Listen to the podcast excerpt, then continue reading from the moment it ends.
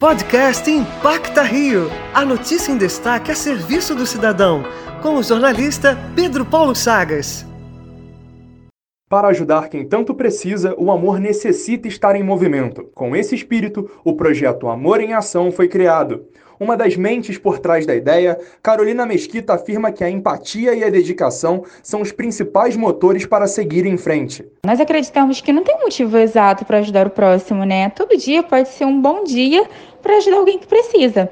Nossa real mensagem é que o desejo de ajudar o próximo consiga sempre superar o egoísmo e a falta de amor. Nós acreditamos que uma família ajudada é uma batalha vencida e é isso que nos estimula a continuar esse projeto. O projeto organizou no mês passado uma campanha de doação de sangue.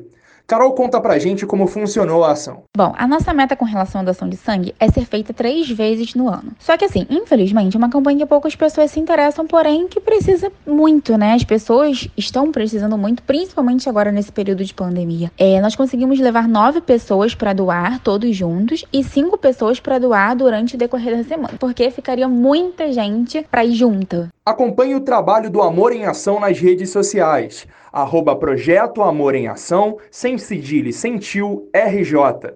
Para a Rádio Antena 1, Pedro Paulo Chagas.